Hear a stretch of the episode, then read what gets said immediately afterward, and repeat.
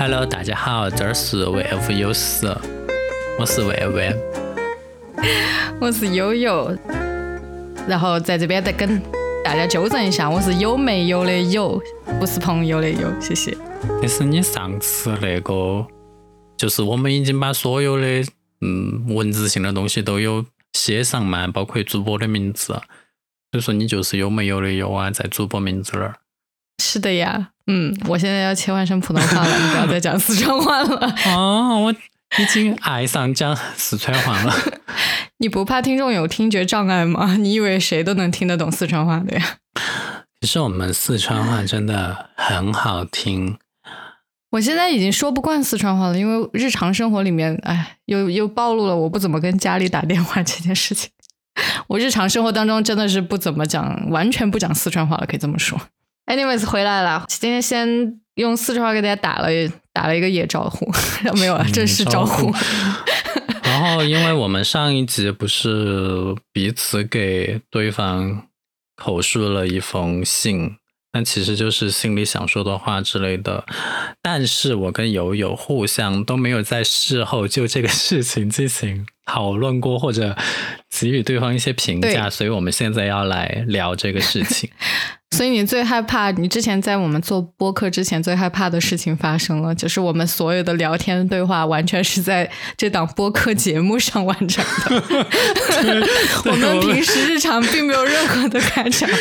连就是在聊这个播客要讲什么话题都是很简短的，很那种工作关系似的，就是我丢几个东西出去，然后你甚至只是给我发一个表情包。就是我们所有的经历都是在节目正中，或者是我们录制开始前的一些寒暄。我就很理解，现在就很理解当时为什么小 S 跟蔡康永录《康熙来了》之前，他们在化妆间都完全不交流啊，就是因为他们想把所有的 power、所有的 energy 用在节目当中。嗯，借着你刚才说上一期我们给互相讲的。那封语音信，其实我就谈到了我这个这个人本身不擅长交朋友，对朋友之间维持这种长期稳定的关系也是极之懒惰或者不擅长的这么一个人。所以，如果说没有这档播客的话，我觉得我们俩的联系频次可能差不多半年一次吧。所以，我嗯，之前觉得这个播客有一个好的地方，就在于会是我们定期联系的一个工具和纽带。然后，因为我在前几期，尤其是在第一季的时候，我过于积极，会导致我不满友友的一些状态。但是后来，我就变得完全。一百八十度的改变，就是我一切都让他来主导。我现在也不催他，他什么时候还约我，我就什么时候应承。然后所有的选题都是他定，然后现在文案我也不会挑他的毛病，就 everything 都由他做主。所以你觉得这样我们的关系有融洽吗？我觉得我们的关系不仅融洽，还变得冷漠了呢。没有了。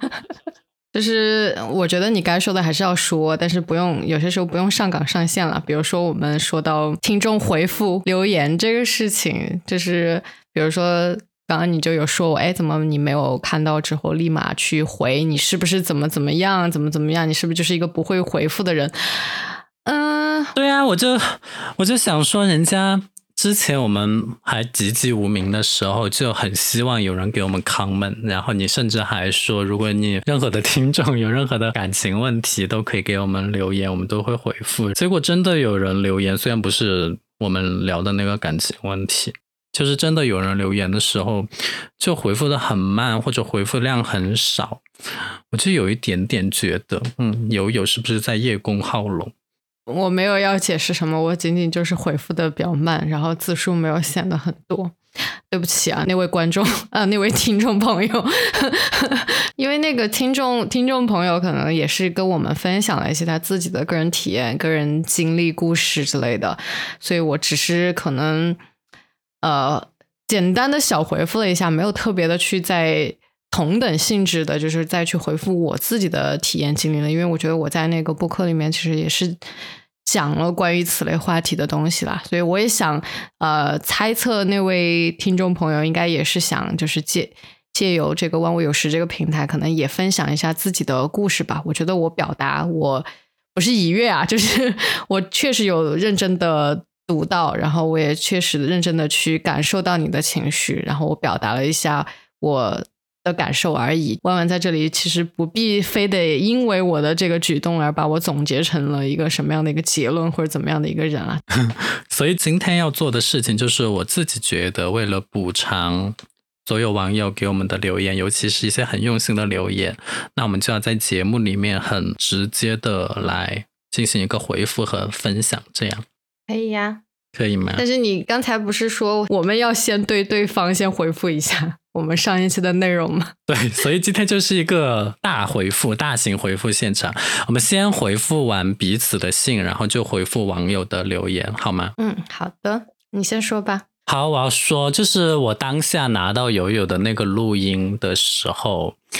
我第一反应是，为什么他录了 三十分钟？就他之前跟我讲说，每个人二十到二十五分钟，然后他拿了三十分钟给我，因为我就是时长最后剪辑下来，就是刚好在二十分钟左右，然后他超过我十分钟，超过我三分之一的量，我就觉得他有点不讲武德。然后第二个就是。我觉得友友，你是在给我写信，还是在给自己写信？就是对我说的话不是很多诶，就是我我我的意思是，话题在我自身的上面，就是比如说回忆我们的过去啊，或者说你是怎么看待我的呀？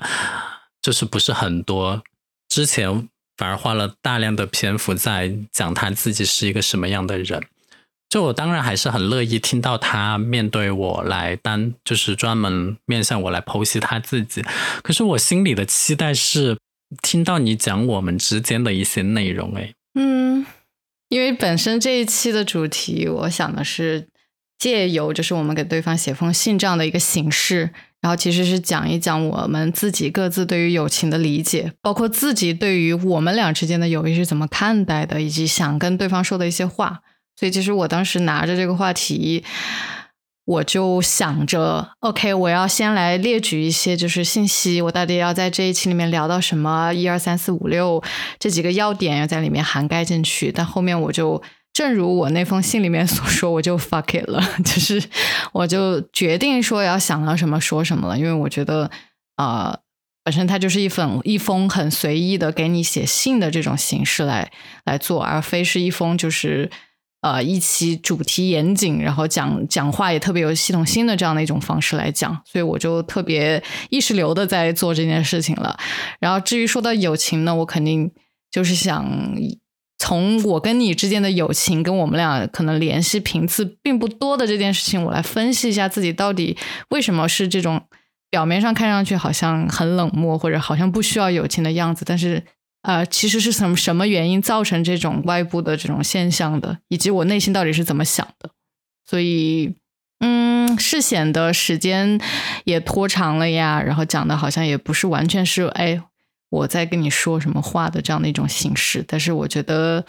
希望你能从里面听到一些我想跟跟你讲的话，以及我为什么要去所谓剖析自己来跟你讲这些。我不禁翻了一下旧账，就是聊天记录。当时友友是这样跟我说的：“他说，我想这一集我们分开录，主题是朋友友情，聊一些想对对方说的话，一个人二十到二十五分钟左右，最后剪辑到一起，像是互相给对方那封信。我觉得我就是一个很乖的孩子，就是作文题是什么，我就会按照题目那样写，所以我是完全符合你的这个命题标准。”所以我当时我就觉得，嗯，我真的好期待，我就想说，友友究竟会跟我讲什么？然后听到最后，他又回忆了一些我们之前在中学时代一起做过的一些事情，就嗯，我觉得不够，觉得不够，我觉得我还要更多。I need more. I need more. 我觉得我现在感觉自己好像一个渣男一样。也有点点觉得自己可能放进去的心血有一点小没有被听到的感觉，因为其实那一期我讲完之后，我还那天我情绪其实不太好的，然后我还是就是有点硬逼着自己要去录这一期，然后就有点意识流的讲完了整整一段，其实中间都没有怎么被打岔的，然后我也不是很想把一些就是东西给剪掉，把它好像变成一封特别有逻辑、特别有组织性的，然后完全是跟你讲话的这种方式的一封信。我就比较真实、完整的记录下来自己那段时间的想法跟对于友情的理解，跟想跟你说的话吧。所以时间是放的比较长一点，然后里面也显得是好像不是全部都是我点对点的在跟你讲的话。但我还是希望里面有些信息是被你听到了的吧。但是现在听到的全是 对我的不满，我是有一点小伤心的。现在就是呃，我不是说你的内容不好，然后也不是说你不真诚，就是如果说没有这个前情提要的话，我当然是觉得你跟我说的这些话既发自肺腑，然后又深度的剖析了你自己的一些。就是形式的缘由啊、观点啊，或者说你的一个态度啊，怎么样？我我抱怨的点仅仅是你给我出了一个题目，我来完成了，但是你自己却游离于这个题目之外，仅此而已。我没有说你内容不好的意思。当然，如果真的要评价，就是发表一些对你前半部分的内容的话，我觉得，嗯，我好像我自己很难做出这种对于自我内心世界的剖析。嗯，所以这方面你其实是比我好的，为什么要比？我觉得这个可能是我自己思考问题或者做事儿的一种惯性吧，就是我会把自己做有些事情的一些行为啊，背后的一些动机啊，包括再往深了去挖，说这些动机背后到底代表了什么，就代表我。童年发生了什么？还是说我在某个阶段被谁影响了？还是说我这个思考的来源是什么？我总是会非常有这个关心去深挖下去，或者说我特别想要去找到万事万物，包括我个人呢背后的一些很本质的一些问题是什么？这个好像变成了我思考或者做一切事情的一种啊思维方式了。但我也不知道是从什么时候开始形成的，感觉上好像应该是从。早些年间，可能看乱七八糟的一些书呀、电影啊，到后面工作了，又形成了你必须要去总结问题、找到问题、解决问题这样的一个工作方式，也是对这件事情有影响的。所以现在就形成形成了这样一个习惯。但这个习惯，我觉得有利有弊吧。就是利，可能就是你好像把一些事情分析的比较清楚，能找到一些本质的一些问题。B 呢，就是你什么事情都这么想的话，其实很容易把一些非常简单的东西想太过于复杂了，或者说有些不必想那么复杂的事情，你其实就 enjoy 就好的事情，你非得要把它想那么深，然后每天让自己活得那么累、那么焦虑，这个就是这件事情带来的这个 弊端。看，我又开始总结分析了，而且我我是觉得就是。虽然听完了你讲的所有话，但是还是有一点点不理解，因为你的这种思考，或者说你的经历的这一切，已经超过了我的认知和我经历的一切，所以存在着一些我不能感同身受的一些空间。所以我其实到现在也没有完全理解，或者说深刻的认识到你为什么变成了现在的你的这个样子。我多希望我们还是初中那会儿，就是大家都 面临着一个没有那么复杂世界。原因就是原因就是我变了，对你变了，你变了。嗯，对我变孤僻了，我变。但是我没有觉得你变孤僻，我也没有觉得你变变态，我只是觉得你变得变得更有行动力，变得更独立，变得更。和大家不一样了。我觉得我听了你的给我的那封信之后，我还是啊有点感动的。因为一开始点开你那个，然后我觉得哎，这小子不错，开始有点那种声音设计了，还蛮喜蛮喜那个喜悦的。然后听着听着，听你们前你前半篇的这个声音。又显得特别的低沉，我感觉你好像在给我做祷告，还是说你在给我就是葬礼上面念什么我的追忆录，还是什么的东西？我说这个人干嘛呀？这是在追那个什么悼念我们之间的友情，还是什么呀？然后讲着讲着就开始嗯说我怎么怎么样啦，包括你对我一些我觉得有一点点理想化的这种误解，就美好化了、浪漫化之后的一些误解，呃，以及对我的一些看法吧。然后我还是比较感动的。我是不是完成那个命题作文完成的非常好？就是紧扣主体，就是想对对方说的话。但是这不是高考作文，没有一定要完全按按照规则来了。但是你是这样的人了，我也是一个喜喜欢在规则之下胡乱发挥的人，所以嗯，结果就是这个样子的。我自己是比较满意这一期的啦，也希望没有听到我们这一期的朋友，就是在上一期应该是第十六期对吧？十六期啊，大家可以去听一下，是我跟弯弯，嗯，叫什么掏心肺腑的，哎，那个成语怎么说？掏心掏肺，发自肺腑。掏，对对对对，成语都不会说，嗯，呃，对，就是那两个成语下的，嗯，对对方想说的一些话。不过我已经有一点忘记我跟你说的是什么了，就你让我再说一遍，我不见得也说得出来。嗯，我也是呢。我上一期究竟对你说了什么呀？你还能够回忆起来一二三吗？大概就是抱怨了一下我的不出现，跟我变了这件事情，以及讲了一下我好像是你的一个。role model 感觉的这样的一个存在在你的生活里面，然后你在生活里面可能也没有别的人像我这样，可能跟你这么的知根知底，这么了解你的所有经历。然后，如果你的生活里面没有了我，你好像也是可以存在的，也不会受到什么影响。但是，就是缺少了一个像我这样的一个人，嗯，which is very 准确。那我觉得你是认真听了的，因为你帮我回忆起来了我讲了什么。那当然啦。OK，好，那接下来我们要开始回复网友留言了。我们收到的一个就是有史以来最长的留言，我觉得这个要先讲，就是一位叫加层的网友给我们发表了一些他关于友情的一些看法。那我简单复述一下这则留言。大概就是说，他听了我们的播客之后，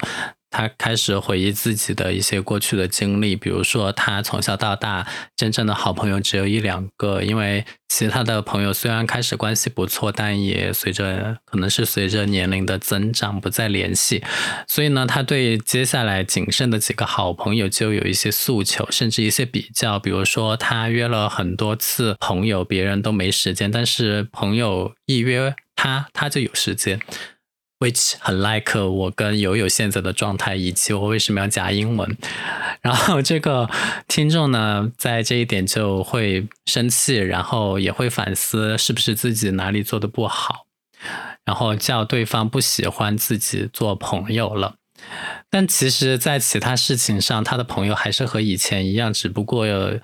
呃时间上没有什么重合，而且因为。随着年龄的增长，出现了新的工作啊，新的家庭啊。只不过，因为他现在还是保持着跟之前一样的状态，甚至没有谈过恋爱，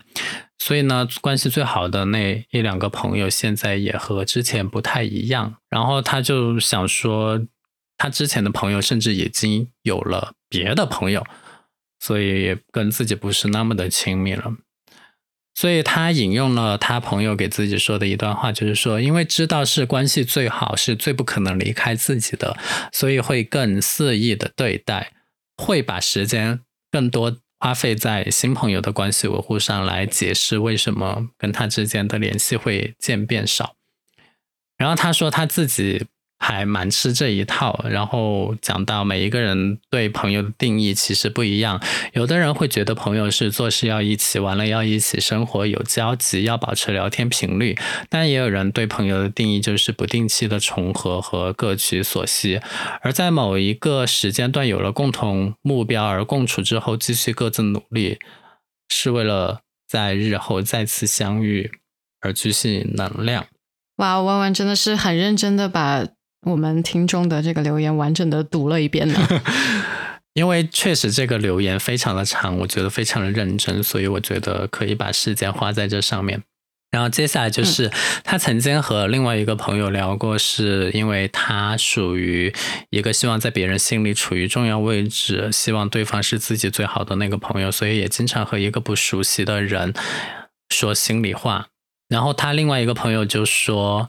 其实他在小的时候是经常和爸爸一起出门吃饭，因为那种场合经历的多了，所以他从小就学会了如何婉转表达，如何对别人说好听的话，也知道其实哪有什么真正的朋友，大家都是在某一个时段之内各取所需罢了。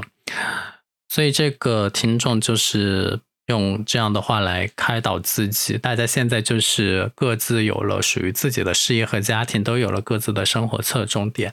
但即使是现实生活轨迹不同，真正心理上已经还在给彼此留出来一片天地。最后一句话是病句吗？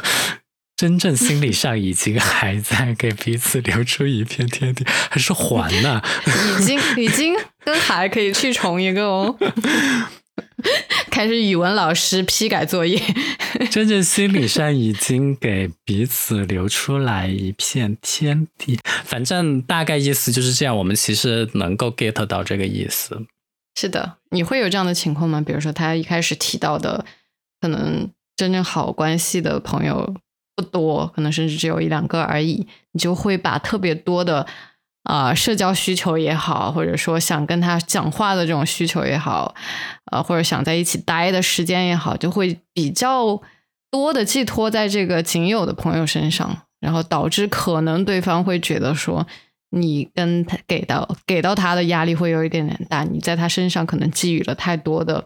嗯诉求，你会有这样的情况吗？我觉得要看自己所处的年龄阶段，就小时候可能会这样。但是现在长大了就不会了，因为确实随着年龄的增长，大家的都有各自要忙了一些事情，就不太像以前那样熬很长时间的电话粥。你还记得我们初中的时候，很就是很频繁的打座机电话嘛？然后其实我每次打过来，你都会接，你绝对不会像现在这样，就是随机 random pick up。你不觉得小时候我们的生活都很单纯、很简单吗？就是换换句话说，就是很闲，就除了学习、上课之外，就没有别的事情了。然后那个时候的友谊也会非常非常简单，就是你说可能打个电话，我可以真的是跟你聊很久很久，因为真的没有别的事情做呀。你你也没有别的，就是可以让你分心的东西，没有你别的需要去处理的关系，然后就是跟朋友啊。哎，我想说的是，其实还有早恋呢。嗯，我觉得那个时候，即使是有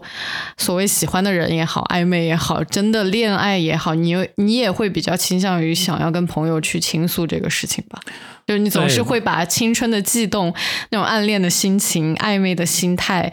啊，甚至是谈恋爱的一些小细节跟朋友分享吧。就是我觉得在高中之前啊。至少可能大家都是比较像这样的一个状态。高中之后，可能各自接触的这个环境更复杂了，之后更多的人物关系在你生生命当中出现了之后，你就会越来越被更多人去分分摊你的这种啊时间跟精力。好像对于一些就是早一期的早一些的朋友，就没没有那么多时间精力去给予了。这个也很能理解啦，就是一个人的。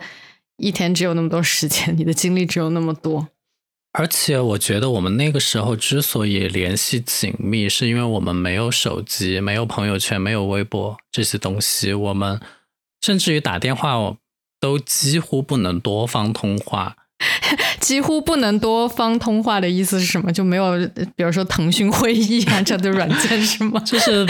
我我知道一些内线拍一下插谎，你其实可以插谎。大家还知道插谎是什么吗？拍一下，拍一下插谎，其实可以接入另外一个电话的。但是对于就是市话那种，好像没有这个功能。但我其实想说的是，确实通过电话的这种方式，能产生出更醇厚的一个感情的基础。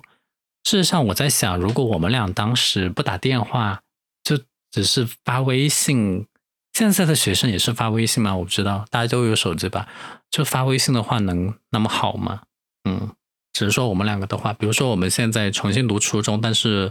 我们读的是现在的初中，然后我们。都有自己的手机，我们可以每天晚上同时跟所有人聊天。我觉得可能肯定不会一样了，因为怎么说呢，就是你打电话时候的人格，可能跟你日常相处的人格还比较近似，因为毕竟是你完整的声音的这个体现。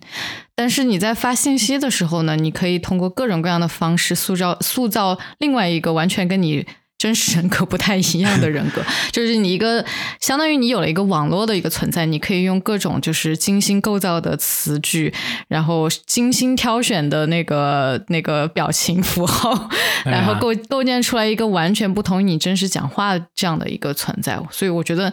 呃，不能说哪种联系方式会让你跟你朋友的友谊更深刻，我只能说肯定是完全不一样的这种。你们互相之间的认知、跟了解、跟相处的方式，嗯，而且打电话是一种独占的行为，就几乎不太可能在打电话的时候做别的事情。之前网络上不是还有个实验吗？一个人在打电话的时候，你递给他任何东西，他都会拿过来。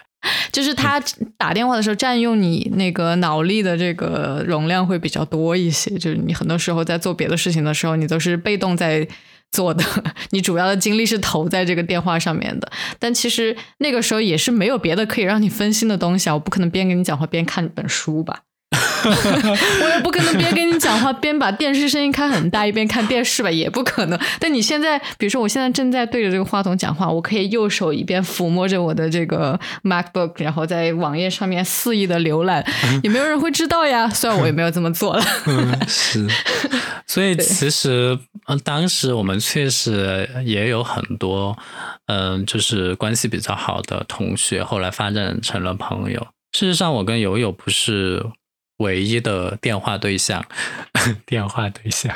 但是 却是唯一留在现现在的一个就是很好的一个朋友，是因为也像这个加层听众讲的。就是随着年龄的增长，然后自己开拓了新的社交圈，以及工作啊、加班啊，甚至于父母长辈的那些关系要维护的等等诸如此类的情况，就会导致对于原来的朋友就关系就变淡了，就没有那么好。嗯，你会忧伤这种情况吗？人家形容一段就是成功的这个公司经营，就是说可以这么去评价这个公司，就是它是一个可以跨越阶段的公司。就是你可能公司从什么成长期、成熟期等等每一个阶段，它都要用不同的经营方式，但是你可以跨越这些阶段，仍旧存活的很好。同样的道理也适用在一段。友谊上面吧，我觉得，所以大家应该是要比较去珍惜自己比较早期的友谊了，因为它确实是跨越了你人生很多个不同的阶段，依然就是屹立在这里，挺立在这里，然后还依然健在，这个是非常非常难以做到的。所以呢，我其实也是就借此在表达我很珍惜你这件事情。就是你知道我们有一个共同的好友吗？我觉得我们当时在初中的时候，我们彼此都是很好的朋友，而且我们会互相给对方打电话，就是也积累了很深厚的感情。但是后来他就逐渐淡出我们的视线了。我甚至那个时候觉得你跟他才是好朋友。就是如果说一定要评一个唯一的这种最好最好最好的朋友，你知道小时候都很喜欢干这种事儿嘛。我都会觉得是你跟他，而非你跟我或者我跟他。是因为我跟他就是小学的时候就在一起，然后初中又分到一个班，就是有一些天然的，看起来时间比较长。但其实他好像四年级还是五年级才转到我们班上，从那个他的家乡，你知道他家乡是山里面，山里面，你知道他家乡是四川那个，我知道，我知道。阿巴州的朋友，嗯，就 这么的暴露了。但是你看他现在就完全没有山里面的痕迹，我看不到，我不知道，我看不到。OK，就我我的意思是我我其实当时也觉得我跟他是非常的好的，但是为什么我们之之后没有留下来？嗯我觉得就是我刚刚说的那个道理吧，就是你在跨越人生阶段的时候，有些时候你就是想轻装上阵，就是要把上一个阶段甚至上上个阶段的朋友给扔下来，因为你有新的人生阶段了。这个我觉得也无可厚非吧。让我来分析一下，因为我觉得跟你差不多，就是我们在初中毕业之后，高中大家就没有在同一个学校读书了。他虽然当时的高中还在都江堰，就是同一个城市，其实也没有在同一个城市，因为我不在都江堰读书。但是我想说的是，因为他是住读嘛，周末的话也不一定能够碰到面，因为你周末要把平时积累下来的时间花在其他地方去。所以加上他高中，他也去了东北那边读大学，然后其实他后来也有出国再继续进修读研究生，然后回来之后他也没有在成都工作，就是这个轨迹就大家就不一样了，就从当当初那个小小的焦点相交之后，就去了不同的方向。我跟你还不一样啊！我跟他在研究生的时候是又有焦点了呀。对，你们在英国是有，所以相当于在那个阶段，其实又重新拾起了拾起了当时可能初中的友谊，甚至有一段时间还非常非常亲密呢。就是我，所以对，就是我们在读研究生期间的话，我经常还会去他那里。他的城市找他，他也会来我的城市找我。经常吗？我以为你们就偶尔、很偶尔才碰一面。呃，没有，就是即使可能次数不多的情况下，也是属于关系特别亲密的，就甚至会聊当时的那种恋爱心事啊，干嘛的，就是还是也不算叫恢复吧，就是以成年人的姿态又重新做了朋友，大概是这样的一个意思跟感觉。然后。他那个回国之后，先在长沙工作，然后后来回了成都。他当时回到成都之后，就立刻约了我，就是在他回成都找工作那个期间，我记得那个好像就是我此生跟他最后一次私下单独见面，就是大家还一起吃了饭，去酒店的酒吧喝了酒，然后玩的很开心。但之后就没有了。我最后一次见他是在他的婚礼上，然后就再也没有见过他。那可能他是同一个阶段密集的见了一下之前的朋友，然后就决定啊，我是 其中一个吗？因为我也是，就是他应该是回来成都之后，我们俩也是在一起，就是约了喝了个酒还是干嘛的，也聊了一些当时的一些事情。然后之后可能就更多的只是在朋友圈看到他了，然后再之后我就发现自己被拉黑了。我甚至没有看到他结婚 这个事情，我真的一直很费解。他为什么要拉黑你？你又没得罪他？据我所知是没有了，但有可能以我这种呃不会察言观色也不招人待见的这种性格，可能默默的得罪了他，我不知道而已。但我自己想起来是没有的啦。当然，这个就是十大未解之谜了，就是 因为我希望我在临终之际能得到这个问题的答案。所以回到回到嘉诚的这个分享，就是确实会有一些朋友就这样消失在了茫茫人海之中，而且就是没有任何原因的。但我觉得我比你稍微好一丢丢的是，他没有拉黑或者删掉我。所以你现在还看得到他的动态是吗？对，所以我还看得到他的动态，不需要打电话也能够了解到他最近在做什么。比如说，他生成他们公司的高管，然后嫁给了一个有钱的老公，生了一个还是两个小孩，然后在成都拥有至少两套房子，其中一套还在非富即贵的南边，偶尔会去住一下，然后拥有一个很大的家庭。似乎还经常跟父母见面那样，所以我觉得好像我们就隐身了，他似乎不再需要我们，他应该也有他现在新的朋友，但是他之所以没有删掉我，可能是为了一些纪念。我觉得你也不必想太多，他可能删掉我不删你，也不是一个刻意选择下的结果，也可能真真的是真的是我们分析的过多。我上一次跟他在微信上聊天，是我去年十二月的时候，我去长沙再次旅游了一下。因为我第一次去长沙就是住在他家里，他当时带我玩了一下。我们去了那个叫什么岳庐山，然后去了那个爱晚亭。所以我这次去长沙的时候，我在那个岳庐山爱晚亭故地重游的时候，我就又拍了跟当时一样的角度的照片发给他。然后哇，你这么浪漫啊！然后彼此聊了一下。然后他当然第一句话还是说他当年为什么 看起来那么多胖或者之类的，然后就简简单单的聊了一下，然后就没有再聊了。所以我不知道啊，就是会不会我们对于过去的，就是中间断层的当时的当年的一些朋友，现在其实没有什么话可以聊，我觉得其实有没有可能是一种可能性，就是我们呃两个人的存在，可能代表了他过去的某种形象的一种印记，然后他可能在人生新的阶段里面，并不想被提醒起来，或者说并不想被回忆起来，就是他之前的呃，也不说不光彩吧，就是可能那个老的自己、旧的自己，他不想再被。提醒到他，可能更想就是面对自己新的人生、新的关系、新的形象，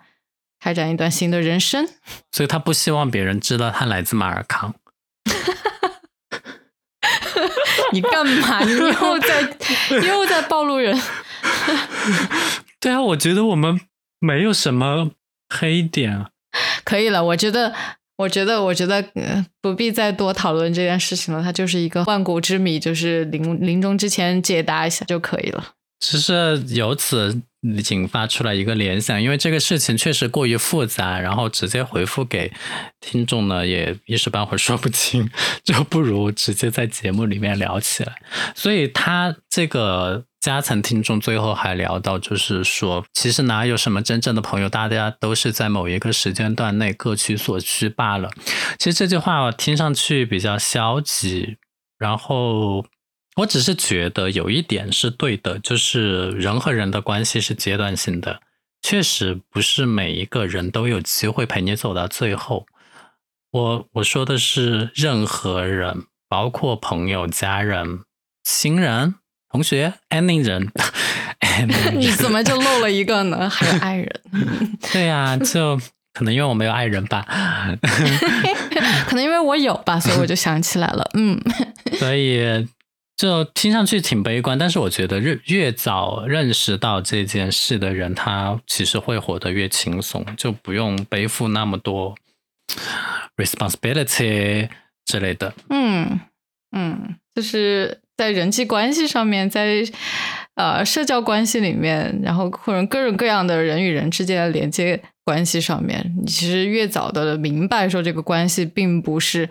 亘古不变，并不是那么的你想象中的那么牢靠，一定是能够维系你一生的，陪你走到最后的这种关系，其实你就会变得会比较轻松一点，因为你不是在牢牢的把这些关系紧紧的握在你手里，生怕它溜走的这种。状态了，那可能你在这些关系的处理上面遇到问题的时候，你会比较轻松的看待，甚至呢，因为这种轻松的看待，更好的去解去解决这些关系里面的一些问题。所以呢，有一些嗯朋友关系，或者说其他的一些关系，可能有些时候你在大步往前走的时候，就是会被你 遗落在风中。所以，因此呢，就是基于这一段长长的留言，让我们产生了这些想法，也唤起了我们的一些回忆。所以也很感谢，希望这样的留言可以多一点。嗯，我还要再说一条留言。好，啊，来自于一位叫阿芝儿的朋友。嗯，呃，他是在我们的十七、十四期的这个那个博客下。留的言，然后因为内容不长啊，所以我就念一遍啊。他说：“如果一个个个体不被珍视，集体概念是不存在的。”还想说万万的播客，嗯，万万的播客，是万万跟友友的播客嘛？除了音频品质很高，内容也很有深度，个体的体验例子以及你们处理关系问题的方式和用语都有启发。感谢挖到宝藏，还有万物有时这个概念非常认同。薪水。谢谢阿芝尔，没想到用语都有启发，我们有什么用语啊？呀，因为我们俩讲话其实是有一点点，嗯不说文绉绉吧，就是拿腔有点讲究的吧。其实平时日常生活是有点烦的，我经常会被说这个事情，就干嘛说话那么僵硬，那么嗯书面语。我其实好想做一个圆滑世故的人哦。哇，你这句话真的是，真的是一点都不突然呢。对啊，因为你讲的那些就是呃循规蹈矩的一些行为方式，我就觉得很想突破。嗯，回到这位听众的这个留言，我觉得他真的是每一点，我觉得都说到了我们其实一开始在做这个播客之初，想要去传递给大家，甚至是想要去做坚持的一些内容，所以我觉得他真的是很很在我们的的这个同温层里，就很跟我们同频的一位听众吧。就包括说我们的这个音频质量一直是万万比较坚持的这个事情。然后包括我们的这个内容选题，还有我们试图想要用个体的这个案例去告诉给大家说，哎，其实像你这样的人也是存在在这个世界上面的，所以 please don't panic。这个也是我们想要去传递给听众的一些观点跟我们个人体验的东西。包括说我们俩之间其实是，呃，在那个简介里面也有说到，就是我们其实是两个个性，包括习惯，包括就是生活方式完全不同的两个。很不一样的个体，但是因为我们有这样的二十年以上的这种友情的联系在这里，然后一起有缘做了这个播客，所以我们在遇到很多问题的时候，其实是两个人的观点是完全不一样的。包括我们其实过程当中也有很多的争执跟问题，所以我们俩如何去啊，不说一定是去化解这些争执跟问题，但至少说我们可能相对会比较。理性加感性的方式去处理它，或者说想要试图去缓解它、解决它，这些都是一些活生生的，我觉得可以给大家展示出来的东西，也是希望我们通过这档播客能传递给大家的东西。所以我觉得这位听众真的是每一个点都说到了，至少我的心上。我不知道万万怎么看？就是终于有人认同到了我对一个节目品质的 坚持。其他的，他第一句话引用的是我说的话，谢谢你的引用，我知道我说的很好。好啦，所以刚刚跟大家分享了两则我们为数不多的 听众的一些反馈，希望说可能每一期我们在讲到一些内容的时候，如果你会觉得跟你有同频道，或者你有一些什么你个人的经历想要去分享给大家的话，也多多欢迎大家在我们的博客下面留言，甚至推荐给一些你觉得会喜欢听我们俩说话的。别的听众朋友，呃，那在今天节目的最后，悠悠你那边有没有什么新鲜事要分享给我的呀？就既然这个是我们一周一次的例行聊天的话，呃，今天有在今天跟昨天吧，我有在这个微博上面有关注到一则新闻。其实我平时一个完全不怎么看新闻的人啊，但是在那种声量比较大的事情上面，还是多多少少会看到一点点痕迹了。就是呃。一众网友居然 针对了，就是在高铁上面应不应该售卖卫生巾这件事情，产生了热烈的讨论，并且很大一部分的，嗯，就不点名这个性别了，但是就是很大一部分男性 网友对此表示了这个意见跟争议。所以我虽然没有完整的、很很完整的阅读，就是底下的一些评论怎么样的，呃，我看这条的时候，其实也是一些人转发过来的一些二手新闻了吧。算是，但我看到这个标题的时候，包括它底下可能粘贴了一些就是几条网友的回复的时候，我真的是 气不打一处来，就是真的是不知道怎么抒发自己的这种情绪，就是这还是一个问题吗？就是你知道，就是一些网友是怎么评价这件事情？为什么他觉得高铁上面不应该售卖卫生巾吗？因为要扔在马桶里面吗？不是，呃，因因为他觉得，哎，这不是你们女生自己应该要准备好的东西吗？为什么要在高铁上面占用资源来进行售卖？呃，这是一种一种观点啊。第二种观点，我相信大家会觉得说卫卫生巾是一个不体面的东西，是应该被遮起来的东西，而不是应该就是大声吆喝售卖的这个东西。不体面。所以对于对于这种网友的话，我只能说一句话，就是你。啊，那你同样要在卫生间使用的，你要拉屎的纸，是不是在那个高铁上面也不能进行售卖呢？因为它也是不体面的呀，因为它跟你拉屎产生了直接的关联啊。而且你干嘛不自己准备拉屎的这个纸巾呢？为什么要问女生 为什么不自己准备卫生巾呢？你不知道女生的这个经期是非常的。呃，不固定、不规律的吗？你是希望就是在高铁上，如果一个女生发现自己来了月经、来了大姨妈，然后就血淋淋的坐在那里，然后没有任何处理方式吗？还是说这个女生要叫停这个这这个高速行驶的高铁，然后跟那个列车长说不好意思啊，我要下去买那个卫生巾，因为你们那个高铁上面并不销售这个东西，所以呢？我觉得这个问题拿出来讨论就非常的那个傻，就是。开车时间那么短，几个小时就到了，卖不卖？我觉得都 OK 啊。然后唯一觉得卖可能不太好的，很直观的想到的一个理由就是它可能会堵马桶。但是其他的我们想不到什么不卖的理由。就没有啊，就是一众一众人觉得说这个事情好像是一个不应该摆在台面上卖的东西吧，我理解是这个样子。但是你刚刚说的第一条理由，我觉得也不存在啊。它其实是一个两个小时的车程，我该来还不是就立马来？我难道能等两个小时等下面去买吗？为什么它一个方便女性的东西不能被销售呢？因为我不懂你们的那个急迫性，是他来了就必须要去厕所吗？那我现在来科普一下吧。是的，女性女性在来月经的时候，她就是突然来的，而且有些女性的这个经月经量是非常大量的，它可能会造成你整个裤子被被你的经血给染红。那我想问，高铁没有卖卫生巾之前，你们都怎么做的？不是我，我是觉得为什么要在这里讨论这个问题呢？这个问题那么值得被讨论吗？为什么不讨论一下高铁上面每那卖这二十项东西每一项的合理性呢？为什么要讨论这件事情呢？我也觉得为什么要讨论这个东西？就是我从来没有想过为什么超市里面会卖卫生巾，包括在超市买卫生巾的时候，很多时候那个售货员会跟你说：“哎，要不要给你一个就是黑色不透明的袋子？”甚至他们会默认这么去做。我每次都是不要袋子的，因为现在就是提。倡环保，就不要用塑料袋。然后我就每次就是手直接拿着，甚至我跟我生活伴侣在一起生活之后，很多时候都是他帮我去选择的。而且你知道卫生巾有多少种种类吗？就是有些时候是在超市里面是一整面墙，各种日用、夜用、加长不加长，各种形态的这个卫生巾都有。我的生活伴侣，我在这一点上我非常骄傲自豪，就是他也毫无问题的帮我购买卫生巾，而且。也没有说觉得这件事情很羞耻怎样的，我不知道为什么，我我不知道你了不了解，就是好像大家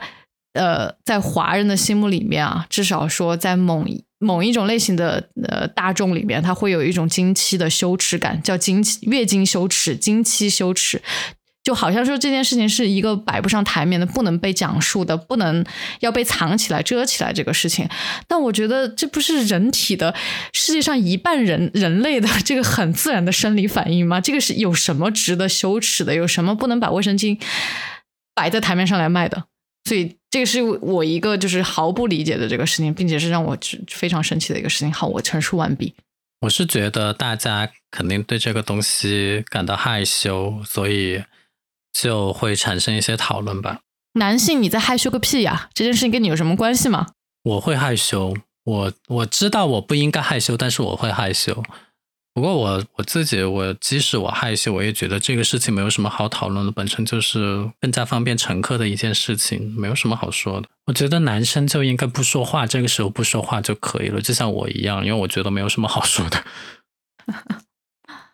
嗯，所以呢，在这种事情上面，我觉得我还是啊，我不知道，可能在有些事情上面，我特别喜欢就是表露出来我比较明确的这个态度，因为我觉得不表露的话，很多时候可能正义的一方声量就会太小，所以在这种事情上面，我是比较